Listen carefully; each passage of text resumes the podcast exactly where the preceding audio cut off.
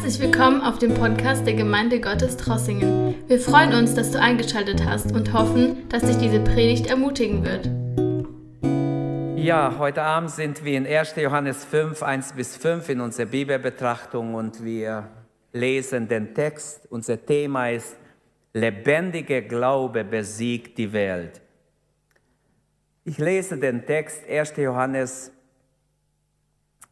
5, 1 bis 5. Wer glaubt, dass Jesus der Christus ist, der ist von Gott geboren. Wer den liebt, der, ihm, der ihn geboren hat, der liebt auch den, der von ihm geboren ist. Gemeint ist hier der Vater. Er hat uns geboren und wir lieben dann auch unsere Geschwister. Daran erkennen wir, dass wir Gottes Kinder lieben, wenn wir Gott lieben und seine Gebote halten. Denn das, das ist die Liebe zu Gott, dass wir seine Gebote halten und seine Gebote sind nicht schwer. Noch einmal, seine Gebote sind nicht schwer. Warum empfinden viele Menschen, dass Gottes Gebote schwer sind? Ich lese weiter. Denn das ist die Liebe zu Gott, dass wir seine Gebote halten und seine Gebote sind nicht schwer, denn alles, was von Gott geboren ist, überwindet die Welt. Und unser Glaube ist der Sieg, der die Welt überwunden hat. Wer ist es aber, der die Welt überwindet, wenn nicht der, der glaubt, dass Jesus Christus Gottes Sohn ist? Kurze Einleitung. Ähm, sind wir Christen Leben wir im Frieden? Erleben wir ein siegreiches Christentum? Hallo? Erleben wir ein siegreiches Christentum? Ist unser Glaube mehr ein Last, mehr mit Niederlage verbunden als mit Sieg?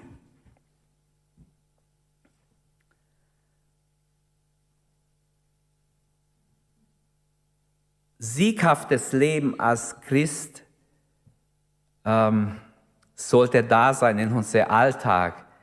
Und die Frage ist halt einfach, wie sieht es aus? Bevor wir in den Text hineingehen und es anschauen, möchte ich fragen, warum empfinden selbst Christen oft, dass Gottes Gebote schwer sind? Ich werde es später beantworten, wenn es drankommt, aber äh, es ist eine wichtige Frage heute Abend. Drei Gedanken habe ich für diesen Abend. Und schade, dass ich es da nicht sehe, aber ihr seht es hier, okay. Wer glaubt, der liebt. Vers 1. Wer liebt, der gehorcht. Das heißt, eins baut auf dem anderen auf. Wer glaubt, der liebt. Wer liebt, der gehorcht. Vers 2 und 3. Und der dritte Gedanke, wer gehorcht, der siegt. Vers 4 und 5. Fangen wir mit dem ersten Gedanken an. Wer glaubt, der liebt, sagt der Apostel Johannes. Und da heißt es im Vers 1, wer glaubt, dass Jesus der Christus ist, der ist von Gott geboren. Nun fasst Johannes die Themen des Briefes hier zusammen, zu einem Abschluss zusammen. Hier sind es Glaube, Christus bekennen und Liebe. Durch den Glauben äh, geht zum ersten Punkt, bitte geh eins weiter. Ja, durch den Glauben sind wir wiedergeboren. Wer glaubt, dass Jesus der Christus ist, das ist der Glaube, der rettet, der Glaube, der, der wirklich festhält an Gott, der von Gott ähm, oder Jesus als Retter erfasst hat. Wer sicher ist, dass Jesus der einzige Erlöser ist, dass Jesus für ihn gestorben ist, dass Jesus ihn erlöst, der kann durch dick und dünn mit ihm gehen, weil er ist von Gott geboren. Dieses Bild von Gott geboren zeigt deutlich, ähm, was mit einem solchen Menschen geschehen ist, der wiedergeboren ist. Er ist nämlich ein neuer Mensch geworden. Er ist eine neue Schöpfung, wie es in Galater 6 steht, Vers 15. Denn in Christus gilt weder Beschneidung noch unbeschnitten sein, sondern was gilt in Christus? Eine neue Schöpfung. Wenn man wiedergeboren ist, das gilt in Christus. Vielleicht könnt ihr der Schwester noch, die gekommen ist, ein Übersetzungsding geben. Danke. Der Glaube bekennt Jesus als den Christus, den Sohn Gottes. Wenn wir glauben, dass Jesus der Sohn Gottes ist, wer den Christus so bekennt, der ist von Gott geboren. Und wörtlich im Urtext können wir lesen, aus Gott gezeugt. Johannes spricht auch hier Jesus nach. Er sagt, was Jesus schon vorher gesagt hat zu Petrus, Fleisch und Blut haben dir das nicht offenbart, sondern mein Vater im Himmel. Oft haben wir einen Gedanken, der ist gar nicht von uns, sondern der kommt von Gott. Als Wiedergeborene plötzlich haben wir eine Eingebung und es ist von Gott, ist gar nicht von uns. Wir denken vielleicht, es ist von uns, aber es ist nicht von uns. Der Heilige Geist gibt uns einen Gedanken. Und Johannes spricht hier Jesus nach. Petrus, was du jetzt bekannt hast, dass ich der Sohn des lebendigen Gottes bist, das konntest du gar nicht wissen. Das hat mein Vater dir offenbart. Und so wünsche ich, dass wir immer mehr inspirative Gedanken haben von Gott. Amen. Dass wir von Gott hören, verstehen, was Gott uns sagt. Zum Beispiel, wir sitzen mit jemand bei Seelsorge und der lügt uns an. Wir waren zu zweit und dann haben wir die Frage gestellt, ja, äh, ist das die Wahrheit, was du uns erzählst? Und die Person ist total erschrocken und sagt, ja, äh, ja ich komme sofort äh, dazu. Der Bruder, der neben mir saß, hat gesagt, auf diesem Ohr höre ich, was du sagst, auf diesem Ohr flüstert mir der Heilige Geist, du sagst uns nicht die Wahrheit. Und sie ist richtig erschrocken, aber dann hat sie die Wahrheit gesagt. Und dann konnten wir ihr auch helfen. Und so kann es passieren, ist mir auch schon passiert, dass ich Leute gesagt habe, ja, bist du wirklich deshalb gekommen oder gibt es da noch was anderes? Also es ist ganz wichtig, dass wir lernen, wirklich auf die Eingebung Gottes zu hören. Johannes sagt, Vers 1 habe ich gelesen, wer den liebt, der ihn geboren hat, der liebt auch den, der von ihm geboren ist. Ich komme gleich auch zu dieser Aussage. Der Glaube bekennt erstmal Jesus und wir bekennen, in unser Glaubensbekenntnis bekennen wir und wir bekennen, Jesus ist der Herr. Amen. Jesus ist der Herr. Er ist der Sohn Gottes. Er ist der Retter. Und jetzt zu dieser Aussage, und er liebt auch den, der von ihm geboren ist. Wer von neuem geboren ist, der liebt. Man könnte fragen, jeden Christ liebst du? Liebst du Gott und liebst du deine Geschwister? Sonst bist du gar nicht Christ. Das ist wie ein Gradmesser hier. Und Johannes hat es schon bisher gesagt, liebst du Gott? Ja, Theorie reicht nicht, mit Mund reicht nicht, Gott zu lieben. Wenn du es nur mit Mund tust, kannst du es vergessen. Denn ich werde gleich das auch zeigen, dass es Christen gibt, die nur theoretisch Gott lieben, nur als Reserverad Jesus haben. Nur wenn, wenn, wenn sie in Not sind, rufen sie zum Herrn. Wenn es ihnen gut geht, ist alles okay. Aber Jesus will nicht Reserverad sein. Er will in einer Beziehung mit uns sein, wo wir ständig mit ihm verbunden sind und ihn lieben von Herzen. Also die Aussage des Johannes im Vers 1, Wer von neuem geboren ist, der liebt. Wer glaubt, liebt. Wer von neuem geboren ist, liebt. Damit bleibt Johannes beim Thema Liebe zu Gott und Liebe zu den Brüdern ist im Vers 1 ganz klar da. Und beides ist wichtig. Ein Vogel mit einem Flügel geht immer nur im Kreis. Wenn ein Flügel fehlt, er kann nur im Kreis fliegen, er kann nicht wegfliegen. Und so ist auch ein Christ, der sagt, ich liebe Gott, ich liebe Gott, ja, ich liebe Gott. Das geht nicht. Johannes sagt, wir lügen, wenn wir sagen, wir lieben Gott, aber wir lieben unsere Geschwister nicht, nicht nur so nach oben, ja, da stimmt's, sondern der Heilige Geist will, dass du auch deine Geschwister liebst. Die Wiedergeburt. Manchmal ist es so, dass Christen Ja sagen vielleicht zu Jesus, aber nicht in Wirklichkeit wiedergeboren sind, weil sie keine echte Bekehrung erlebt haben. Und man muss einfach ehrlich sein hier. Die alte Todesart ist egoistisch. Der Mensch ist in Sünde geboren und er ist ganz verloren. Die Bibel sagt, es gibt keinen einzigen Menschen, der von sich aus gut genug wäre, in den Himmel zu kommen. Jeder Mensch braucht Vergebung. Amen. Jeder. Ich auch, wir alle. Deshalb, wenn wir wiedergeboren sind, haben wir die göttliche Natur. Wir haben Gottes Art in uns. Es ist wie ein neuer Gen, der in dir kommt. Ein neuer Gen von Gott.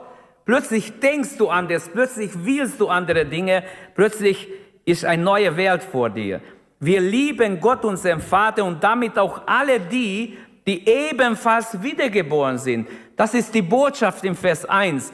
Wenn schon leibliche Geschwister sich lieben, die Bibel sagt dann erst recht, wenn wir geistliche Geschwister sind, da ist noch mehr Grund, dass wir uns lieben.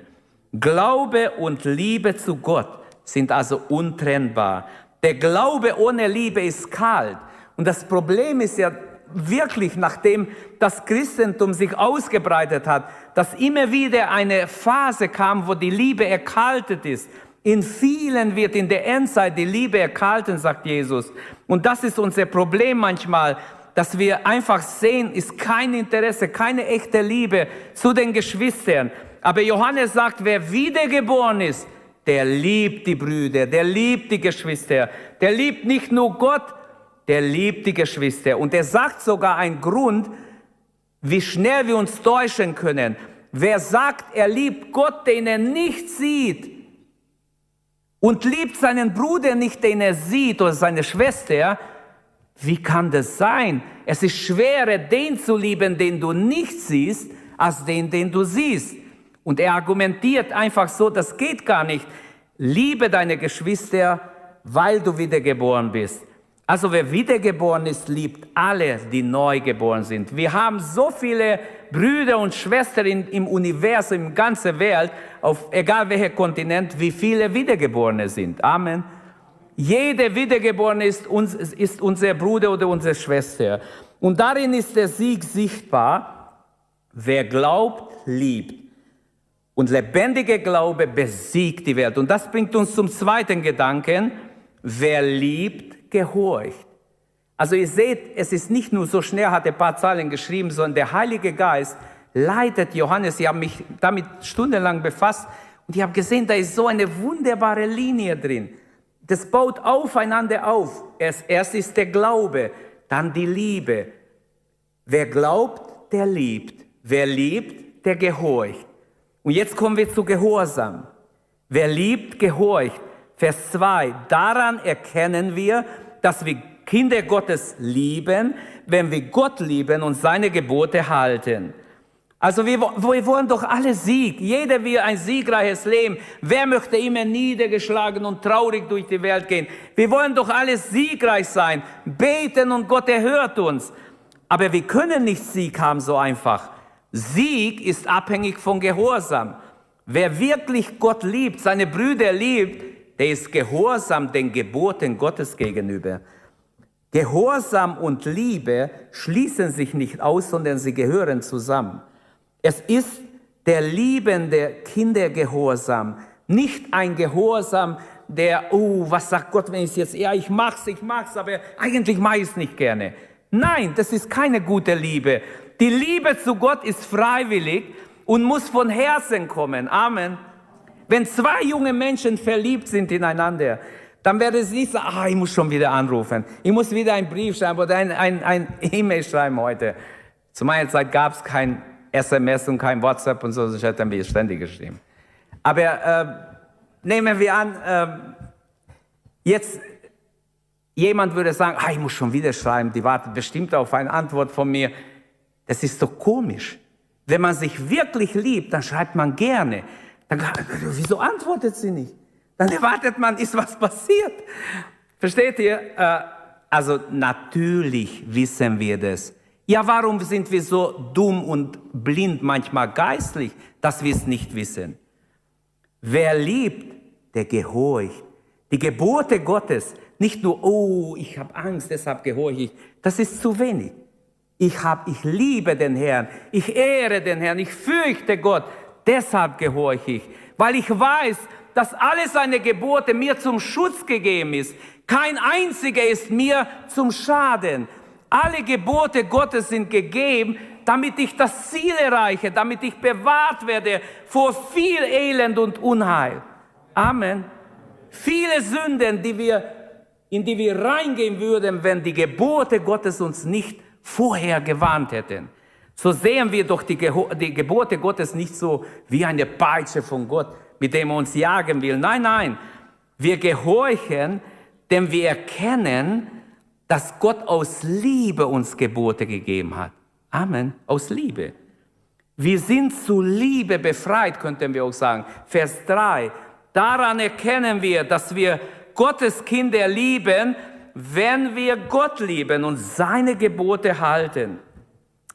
Der Mensch, der von Gott geboren ist, der wiedergeborene Mensch, wird anders leben wie ein nicht wiedergeborener. Ein nicht wiedergeborener, der hört vielleicht eine Predigt wie heute Abend und sagt, ja, ich, ich streng mich ja an, ich will ja auch, ich will äh, irgendwie Gott gefallen. Aber er, er schafft es nicht, er kann nicht.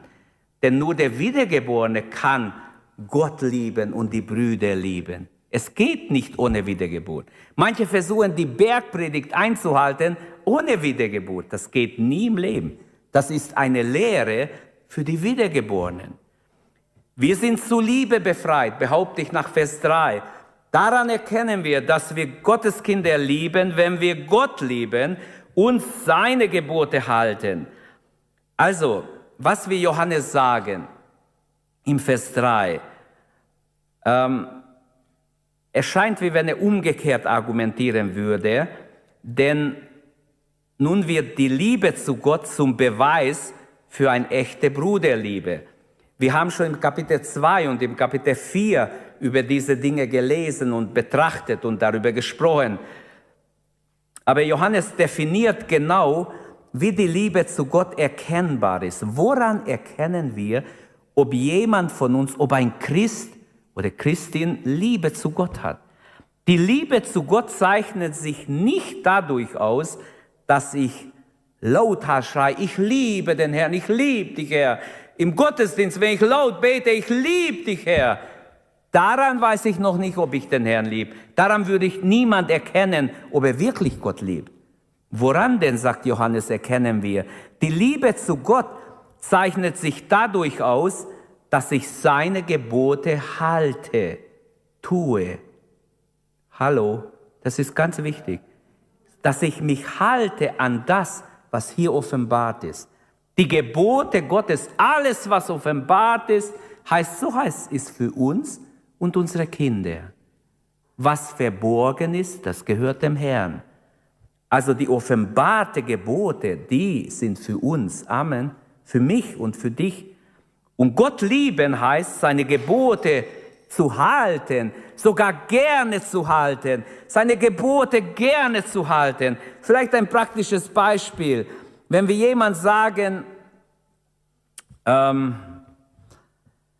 wenn ich jemand sage, du, ich mag dich, ich liebe dich, aber ich verletze sie ständig, oder jemand mir sagt, ich liebe dich, aber verletzt mich andauernd, macht immer das, was ich nicht will, dann würde ich zweifeln, ob ob der mich liebt oder die mich liebt, egal wer es wäre. Die Liebe findet immer ein, einen Ausdruck, immer einen Weg zu zeigen, dass man es gut meint. Und Liebe muss auch gelebt werden. Es muss irgendwie erfahrbar sein, praktisch. Und Jesus selbst sagt zu seinen Jüngern, liebt ihr mich, so haltet ihr meine Gebote. Johannes 13, 21. Unsere brüderliche Liebe erkennen wir auch daran, ähm, wir können, wir können es daran erkennen oder prüfen an unserer Liebe zu Gott. Die Liebe zum sichtbaren Bruder, wie ich schon sagte, wird als leichter bezeichnet von Johannes als die Liebe zum unsichtbaren Gott. Habt ihr je nachgedacht? Das ist so. Petrus sagt, obwohl ihr ihn nie gesehen habt, liebt ihr ihn und verehrt ihn und betet ihn an. Aber es kommt der Tag, wo, ihn sehen, wo wir ihn sehen werden von Angesicht zu Angesicht. Aber Johannes argumentiert hier und sagt, wenn du deinen Bruder nicht lieben kannst, deine Schwester, die du siehst, wie willst du sagen, dass du Gott liebst, den du gar nicht siehst? Und tatsächlich, es ist ein ganzes Maß schwieriger, wenn ich Gott doch nicht mit diesen Augen sehen kann. Die Liebe zum sichtbaren Bruder ist sichtbar daran, an, äh, an unserer Liebe zu Gott, ja. Und die Liebe zu Gott ist kein Gefühl, ist kein Gefühlsstimmung. Heute ist so, morgen so. Gefühle kommen und gehen. Ich muss wissen, ich muss entschlossen sein. Mein ganzes Leben muss dahinter stehen. Meine Entscheidung muss fest sein. Ich liebe dich, Herr. Und was du sagst, mache ich, egal was es kostet.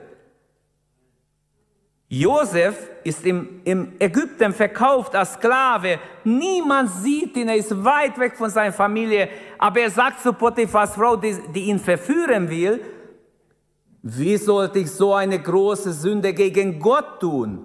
Er sagt noch nicht mal gegen deinen Mann, sondern gegen Gott tun. Wer Gott nicht fürchtet, fürchtet auch ihr Mann nicht. Wer Gott nicht fürchtet, fürchtet niemand.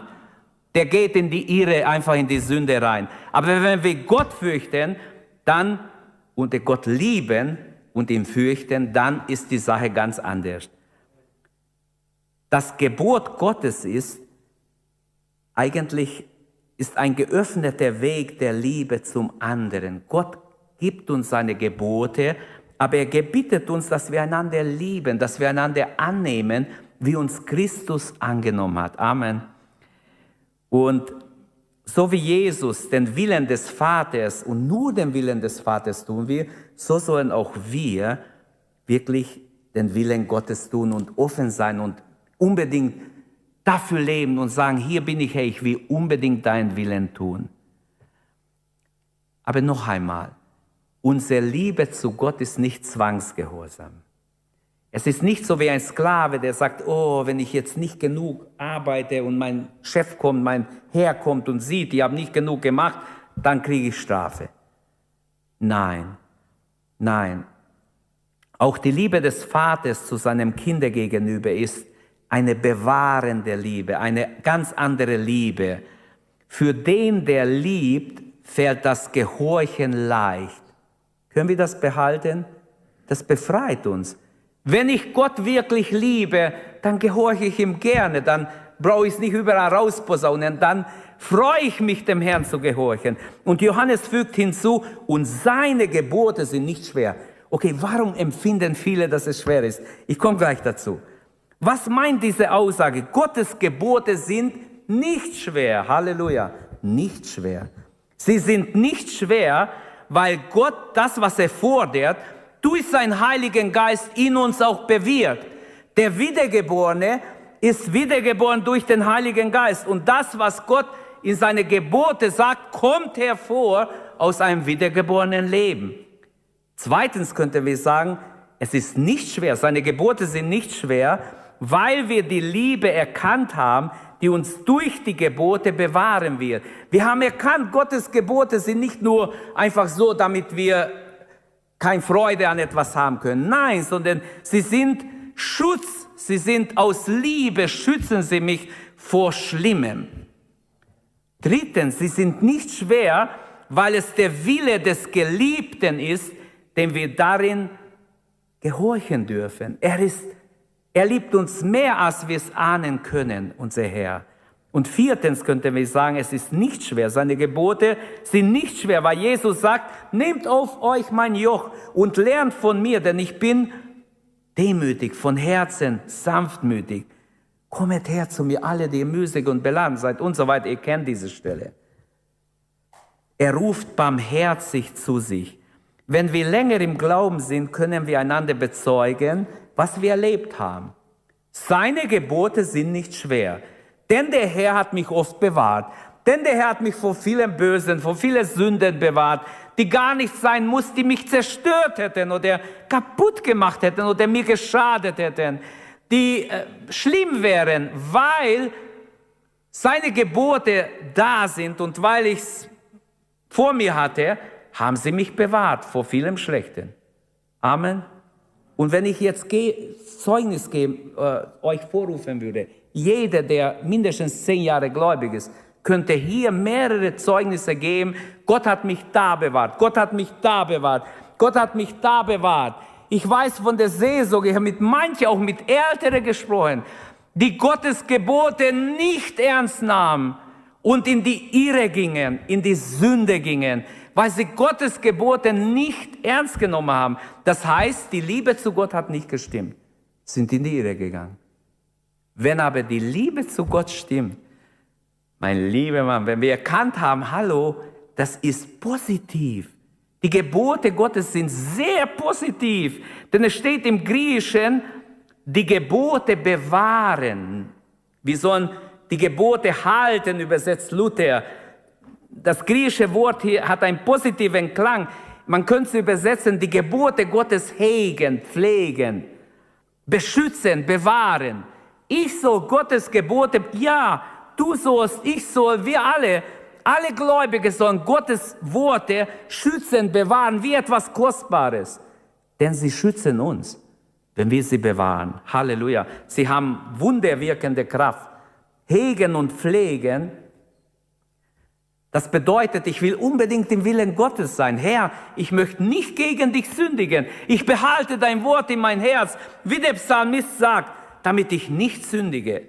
Also wenn zwei junge Menschen, ich habe das Beispiel schon gebracht, richtig verliebt sind, dann ist es nicht schwer, miteinander zu reden, miteinander gemeinsam was zu machen. Dann freuen sie sich, dann wären sie am liebsten schon immer zusammen.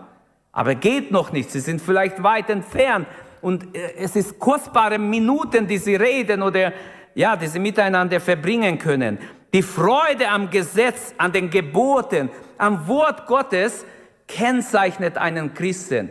Daran sieht man, ob jemand wirklich Christ ist, wirklich im Herrn ist, wirklich mit Gott verbunden ist, wenn er Freude hat am, am Wort Gottes. Psalm 1, Vers 2.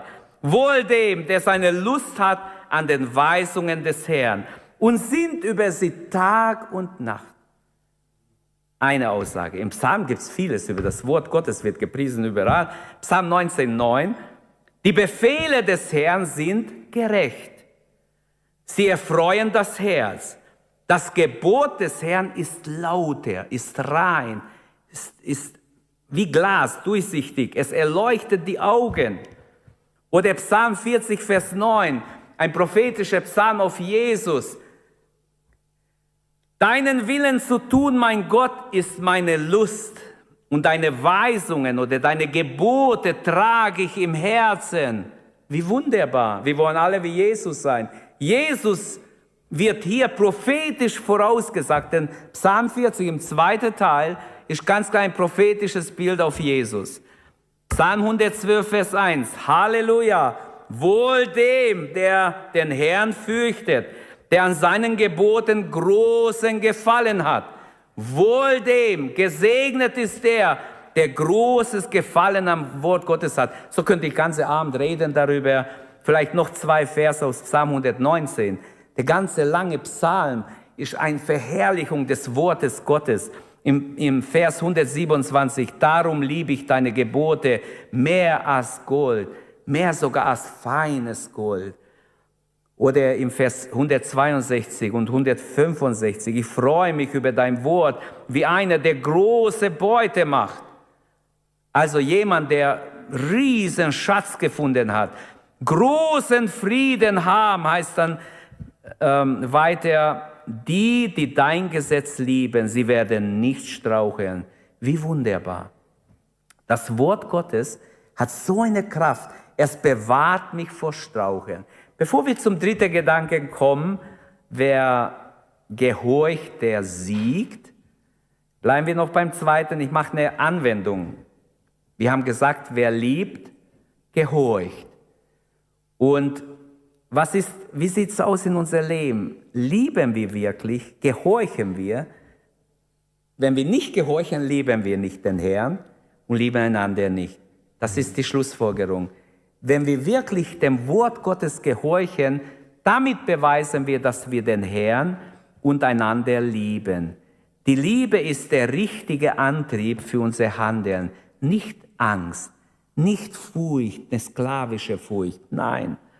Wer Gott liebt, der fragt, was kann ich tun, dass Gott Freude an mich hat.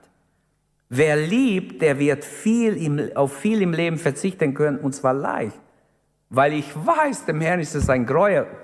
Kein Problem. Ich freue mich, dass ich es wissen darf.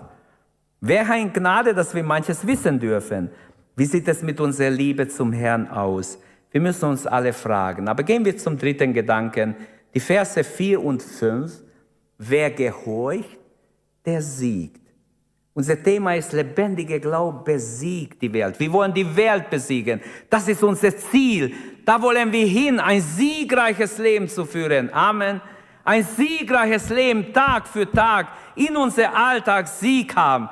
Und dieser dritte Gedanke, wer gehorcht, der siegt.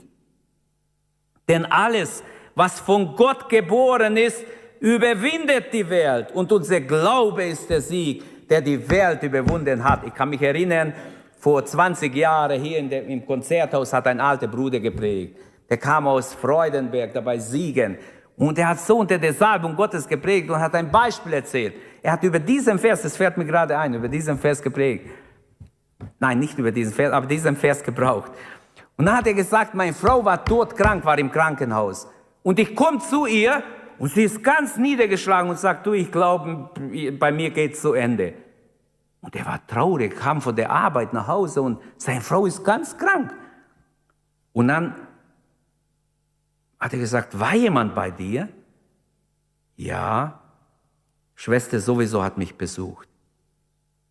Ja, und hat sie dir was gesagt? Ja, sie hat gesagt, das ist Gottes Hand über dich. Deshalb bist du so niedergebeugt und du wirst sterben. Und dann hat er gesagt, in mir, der Heilige Geist, hat in mir so eine, ein Mut gegeben. Ich war innerlich wie erfasst von Gott. Und dieser Vers kam mir. Und ich habe zu meiner Frau gesagt, der Glaube ist unser Sieg, der die Welt überwunden hat. Du bist nicht da, weil Gottes Hand dich niederbeugt. Du wirst wieder aufstehen, wieder gesund werden. Und er hat mit seiner Frau gebetet, wie noch nie. Er war wie eine kleine Löwe. Der war ein ganz kleiner Mann, aber er hat echt gut geprägt. Und dann hat dieser Bruder gesagt, meine Frau habe ich paar Tage später heimholen dürfen und wir haben glücklich miteinander gelebt, noch Jahrzehnte. Ist doch schön. Sie dachte, ihr Leben geht zu Ende. Sie war richtig krank, einige Tage oder vielleicht zwei Wochen, aber Gott hat sie berührt. Denn alles, was von Gott geboren ist, überwindet die Welt. Unser Glaube ist der Sieg, der die Welt überwunden hat.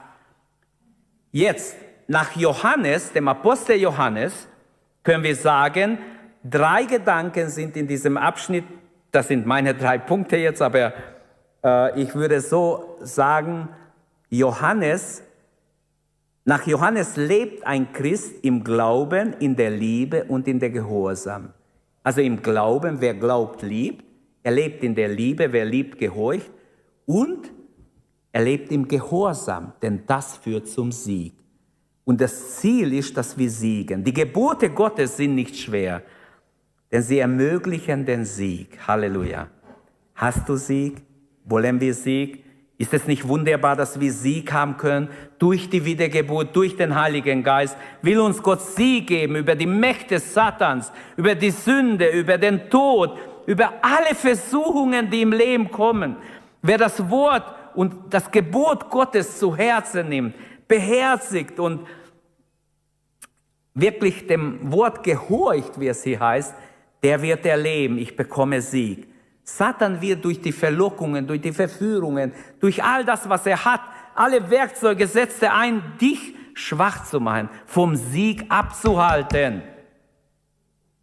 Hört gut her, vom Sieg abzuhalten.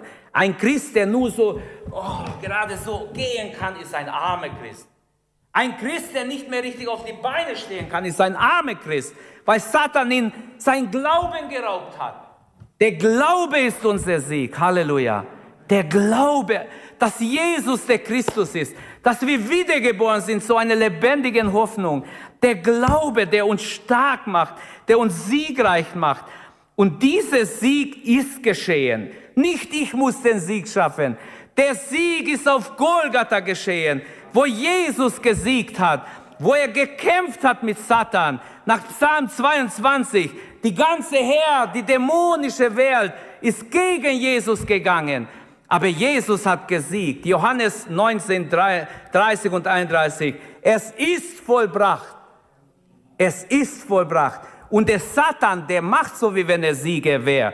Aber er ist auf dem Absteiggleis, denn er muss aufgeben. Er wird sein Sieg nicht halten können, den er groß.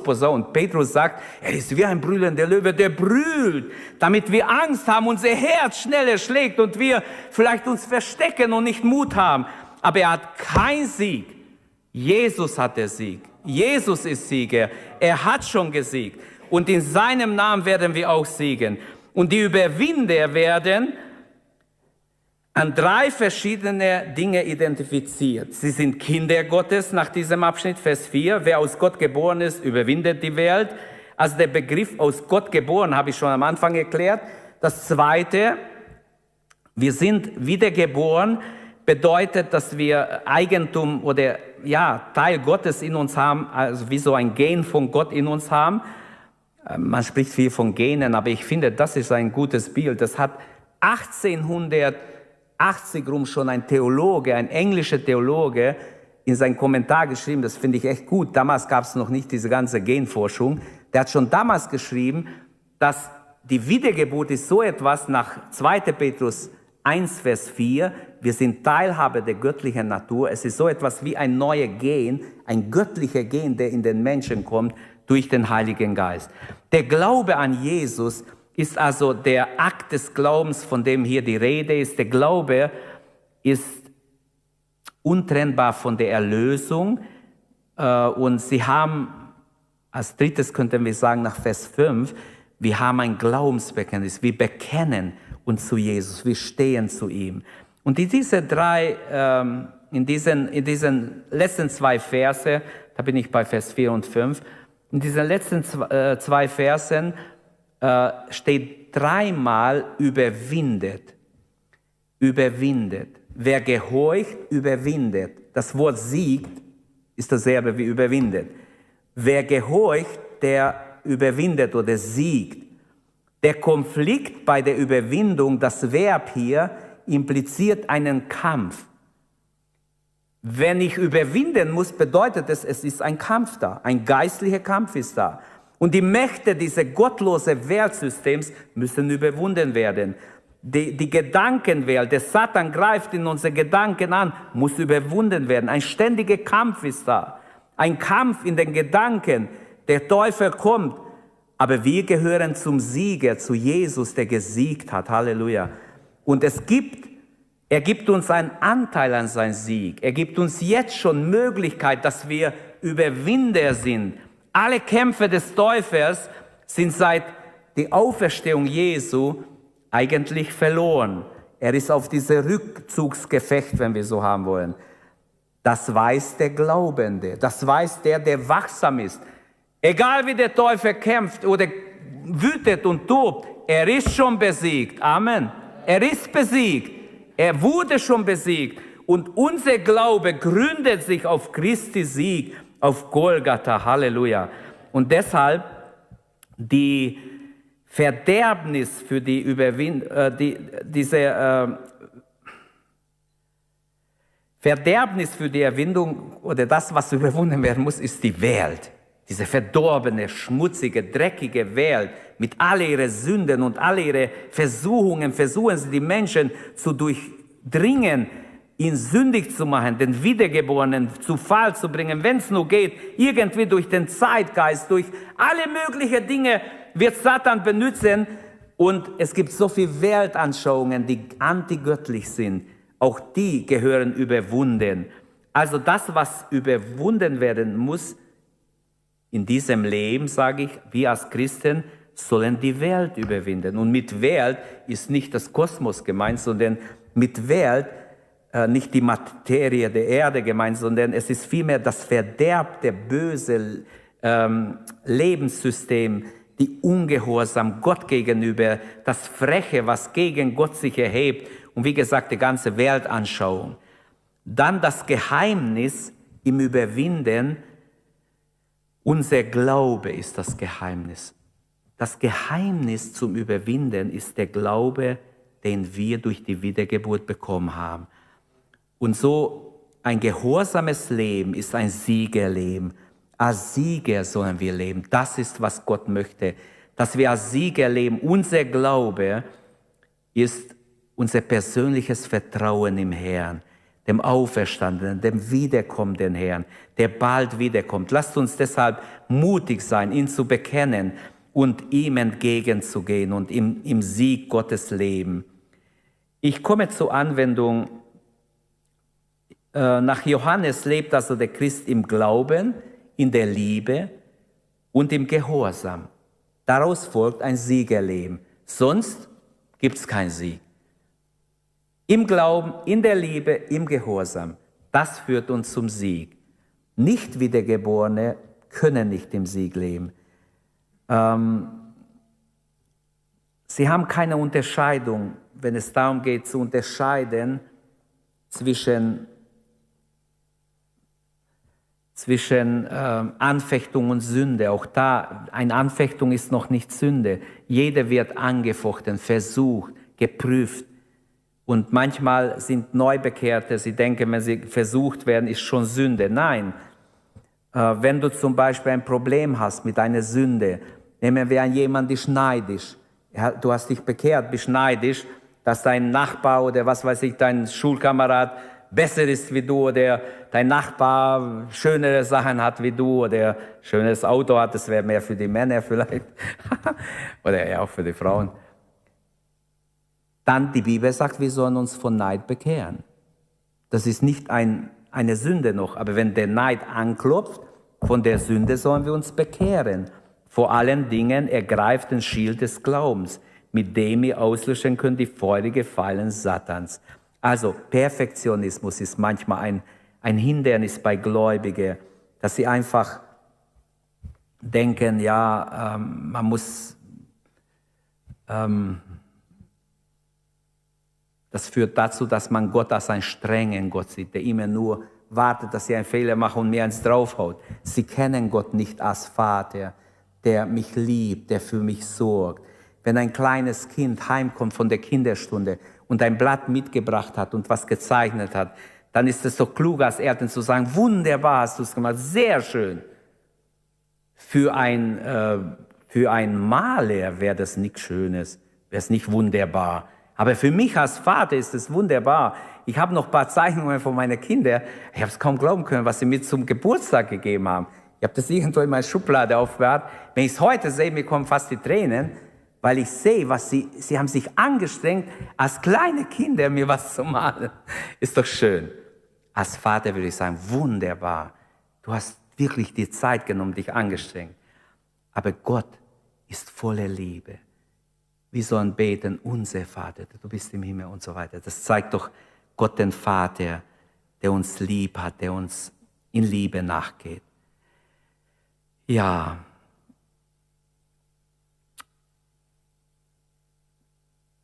Bist du schon wiedergeboren? Ich hoffe, jeder ist wiedergeboren. Wenn jemand nicht wiedergeboren ist, dann ist die Frage, wirst du wiedergeboren werden? Nimm Jesus an. Glaube an Jesus. Er ist der einzige Retter. Wer glaubt, der bekommt die Liebe. Die Liebe kommt von Gott, ist ausgegossen in unser Herzen durch den Heiligen Geist. Wer dann liebt, Gott liebt und die Brüder liebt, der gehorcht dem Gebot Gottes. Und wer gehorcht dem Gebot Gottes, der wird siegreich im Alltag. Der geht gerne dem Herrn entgegen, der wartet auf den Herrn. Also ich wünsche uns siegreiches Christentum. Amen. Siegreiches Christentum in dieser Welt, egal was noch kommt, nicht der Antichrist ist wichtig. Gottes Reich ist wichtig. Daniel sieht, ein Stein kommt ins Rollen und rollt, wird immer größer und größer und erfasst die ganze Welt. Und das, dieser Stein ist das Reich Gottes. Das Reich Gottes größer und größer und größer. Es rollt und rollt, niemand kann ihn aufhalten. Denn es fing ganz klein an, ganz klein, aber es wurde immer größer und wir dürfen dazugehören. Ich bin so glücklich, dass ich zu Jesus gehören darf. Halleluja. Lasst uns aufstehen und beten. Jesus ist Sieger. Durch den Glauben können auch wir Sieger sein. Sollen wir Sieger sein? Sollen wir im Sieg Gottes von Sieg zu Sieg gehen, wie es geschrieben steht. Halleluja. Beten wir Gott an, rühmen wir ihn und preisen wir ihn. Halleluja, Vater, im Namen Jesu, danken wir dir, dass du ein siegreicher Gott bist, ein Gott der Gnade, ein Gott der Weisheit, ein Gott der Liebe und des Erbarmens, Herr. Wir lieben dich von Herzen, Herr, und danken dir, dass du zu uns kommst heute Abend, mit deinem Wort uns ansprichst, uns berührst, uns erfüllst, Herr. Lass uns ein siegreiches Leben leben, zu deiner Ehre, Herr, dass wir im Sieg Gottes stehen und von Sieg zu Sieg gehen mit dir. Halleluja. Danke, Herr. Danke. Danke, dass du Gnade hast. Danke für deine Liebe. Danke für dein Erbarmen, Herr. Danke, dass du treu bist. Ein Gott, der immer zu seinem Wort steht. Danke, dass nichts dir im Wege steht. Du bist größer und stärker als alles. Und dein Wort ist Ja und Amen. Halleluja. Danke, Herr. Segne jeden, der hier war heute Abend, der live zugeschaut hat. Sende dein Wort und hilf uns, dass wir es leben können, dass wir deine Gebote halten, dass wir Freude daran haben, dass wir nachsinnen darüber, dass wir mit Liebe dir begegnen. Die erste Liebe, Herr, lass es in unsere Herzen brennen. Die erste Liebe, Herr, erwecke es in uns, dass wir dich lieben von Herzen, von ganzem Herzen. Halleluja. Danke, Vater. Danke in Jesu Namen. Danke für deine Gnade und Liebe. Erbarm dich, o oh Herr. Zeige dich, Vater, in deine Herrlichkeit, in unser Alltag, in unser Leben. O oh Herr, wir danken dir und beten dich an. Halleluja, Halleluja, Halleluja. Wir rühmen deinen Sieg, Herr, und danken dir, dass du ein treuer Gott bist. Ein großer Gott, Halleluja. Ein großer Gott, der Gnade hat, der tausendfach vergibt und Gnade schenkt. Halleluja, Jesus. Danke. Segne uns jeden Einzelnen, Herr. Wir beten um deine Gnade, um deine Weisheit um deine Kraft und Sieg.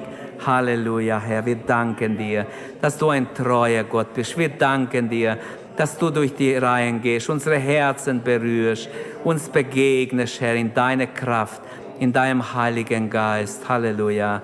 Gelobt sei dein Name, Herr. Danke von Herzen, Herr. Danke, Herr. Halleluja. Danke, dass du unsere Predigt angehört hast. Wenn dich die Botschaft angesprochen hat, dann teile sie gerne mit deinen Freunden und Bekannten, dass auch sie diese Predigt hören können. Wir wünschen dir Gottes Segen.